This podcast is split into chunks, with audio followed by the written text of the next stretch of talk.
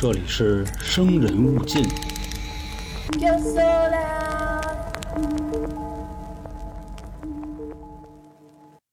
在二零一六年的时候，我曾经去过一趟台湾省，当时是去游玩，在回来的路上呢，在空中飞行的时候赶上了极端天气。当时呢，空姐就拿着这个小笔啊、小纸，挨个就发给我们，说有什么想说的呢，就在上面写一下，以防个万一吧。当时可是真给我吓坏了。我这个人呢，不敢说天不怕地不怕吧，但是对于这种情况来说呢，还真的是第一回。当时手里拿着笔，已经完全不知道要写什么了，想说的话真的是千言万语太多了，又不知道该说点什么。不过好在啊，这个事儿平安度过了。当然，我说的是一句废话，因为如果没度过的话，现在是谁给您讲呢？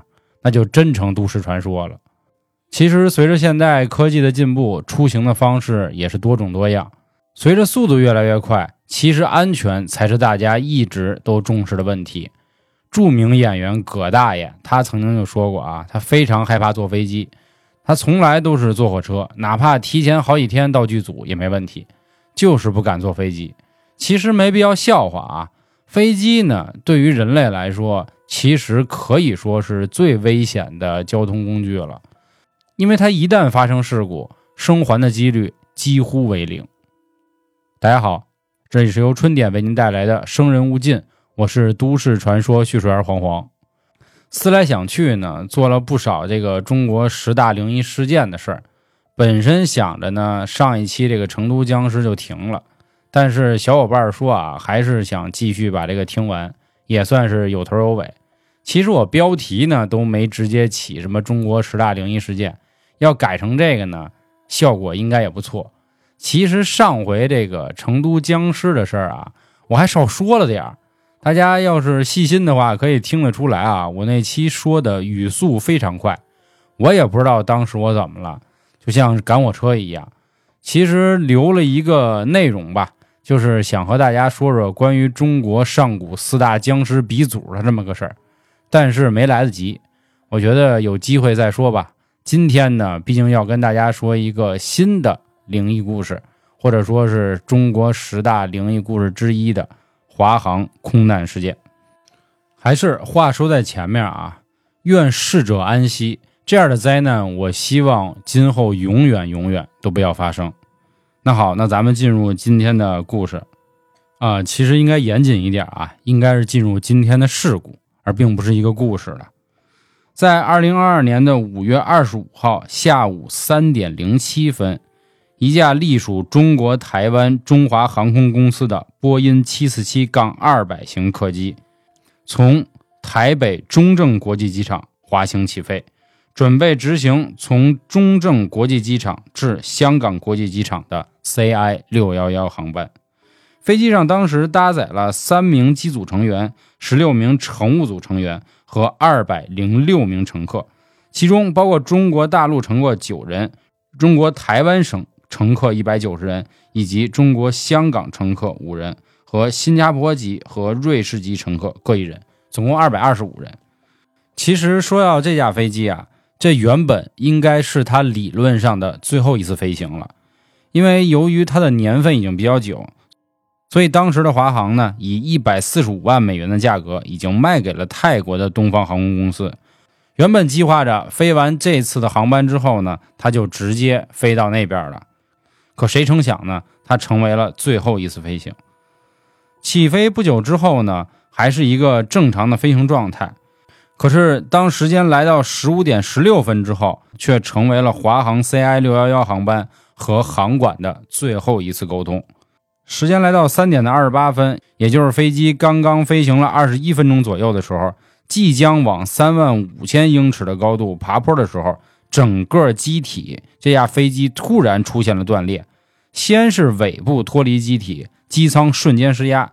当时呢，没有系安全带且毫无准备的全体空乘组，在一瞬间就被吸到了空中，并且不知去向。机体本身呢，也在很短的时间内断成了数节之后断裂。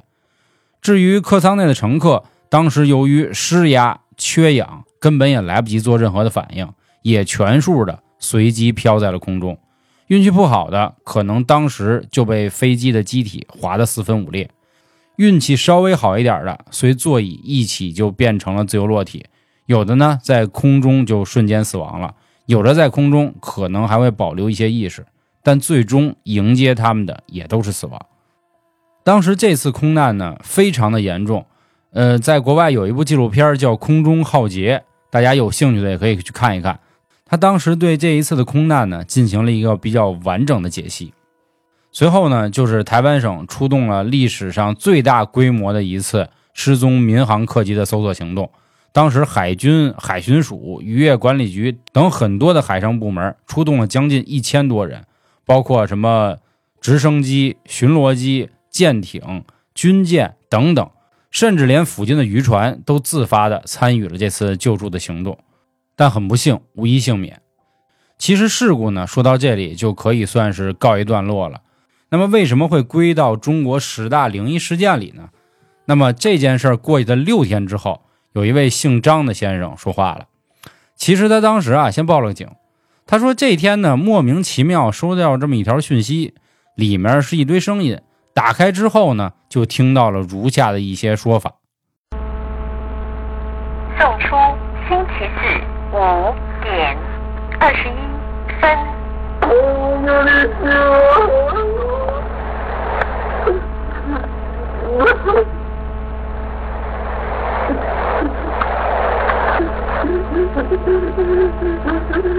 我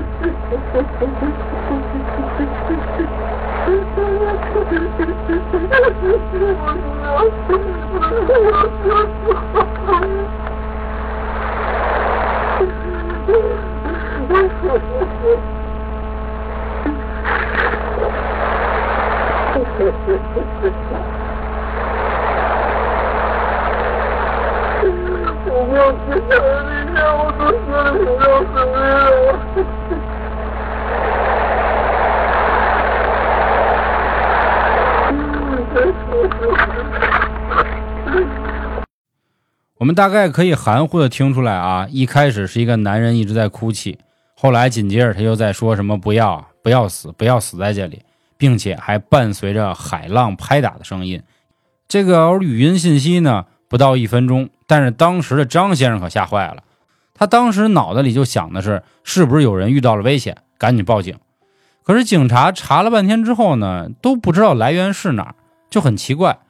后来呢，只能告诉他说呀：“你看这是不是有人恶作剧呢？”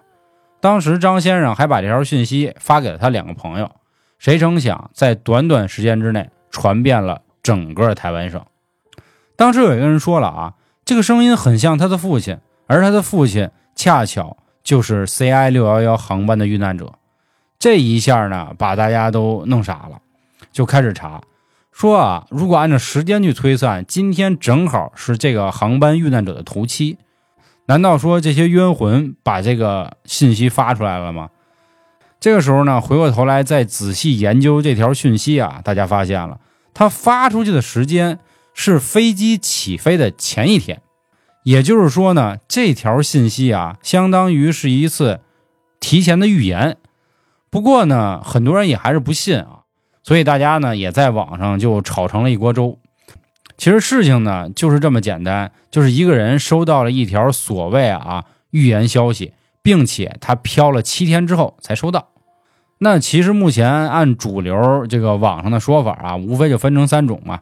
第一种呢就是这条是假的，有人搞恶作剧；第二种呢有人说啊，就是一种比较灵异的说法，就是他们的冤魂一直在上空飞行，没有办法了啊，不知道该托付给谁了。恰巧就飘到了张先生手机里，又通过张先生让整个台湾省乃至全世界都知道这件事儿。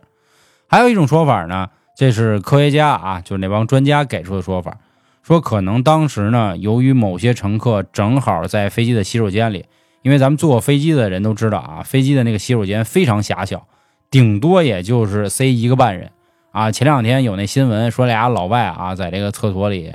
就是这个啪啪啪了，然后出来之后呢，全机组人员、全体乘客还给他鼓掌呢，就觉得他挺疯狂的。最后呢，好像是被勒令这个夫妻俩永远都不能乘坐这家航空公司的飞机。但其实我觉得人的一辈子啊，如果这么刺激几次，呃，还是挺好的。那这当然了啊，咱们前提一定要考虑自身的安全以及他人的安全，咱们别瞎搞就行。话说回来，就说呢，有人应该是当时在用洗手间的时候赶上飞机解体，因为这个空间比较狭小，所以他呢就掉到了海面里，水呢顺着这个洗手间的这个缝儿，然后一点一点的灌满它，所以在这个过程中，他不小心可能触碰到了飞机的录音机也好。还是自己的录音设备也好，录下了这段话。那这段话又怎么传出来的呢？也没有人解释清楚。所以他呢，就成为了中国历史上十大灵异事件之一。其实单单啊，光从这个发布声音的时间以及内容还不足以让他进入。其实还有一个事儿，就是关于华航这个航空公司呢，它有一个所谓的诅咒，叫四大年限。什么意思呢？说就是每逢四年的时候，这家航空公司啊，一定就得出点事儿。在一九九四年的三月三十一号，在浙江杭州的千岛湖里，有二十四名中国台湾省的乘客正在乘坐一艘名叫“海瑞号”的游船，在千岛湖正在观光。这个时候呢，与六名大陆船员以及两名大陆导游共三十二人被抢劫，并在船舱内被烧死。当时呢，是出了这么一个惨案。灾难发生之后呢，台湾省当时派出了中华航空的 CI 幺四零飞机运送台湾同胞的尸体回乡。可是就在同年，一九九四年的四月二十六号，也就是这艘曾经执行过运送尸体的 CI 幺四零号，在日本的名古屋发生空难。这次的空难呢也是非常严重。刚才我提到那个空中浩劫的纪录片，也有对这一次的空难进行了详细的报道。那这一次的空难呢，又需要把尸体运回去，而恰巧完成这次执行任务的，就是今天咱们的主角 CI 六幺幺航班。那结果后来他在澎湖发生了空难。其实啊，这个四大年限呢，它指的是从一九九四年、九八年和二零零二年这四年。当然了，有很多的网友还在延伸啊。其实这个华航公司呢，它一直以来啊发生的事故都比较多。不仅有空难，还有一些摩擦的事件。当时呢是由于管理不善而造成的，不过现在已经好很多了啊。他们也有专业的人员、专业的设备等等，已经大大降低了这样的安全隐患。但是呢，也正是因为这样的所谓的诅咒吧，才给整个这个华航事件呢又添加了一笔灵异色彩吧。其实关于这类的都市传说呢，不太方便和大家去延伸。你看，比如咱们之前聊一些偏怪物类的都市传说啊，咱们还能调侃几句，给大家宽宽心。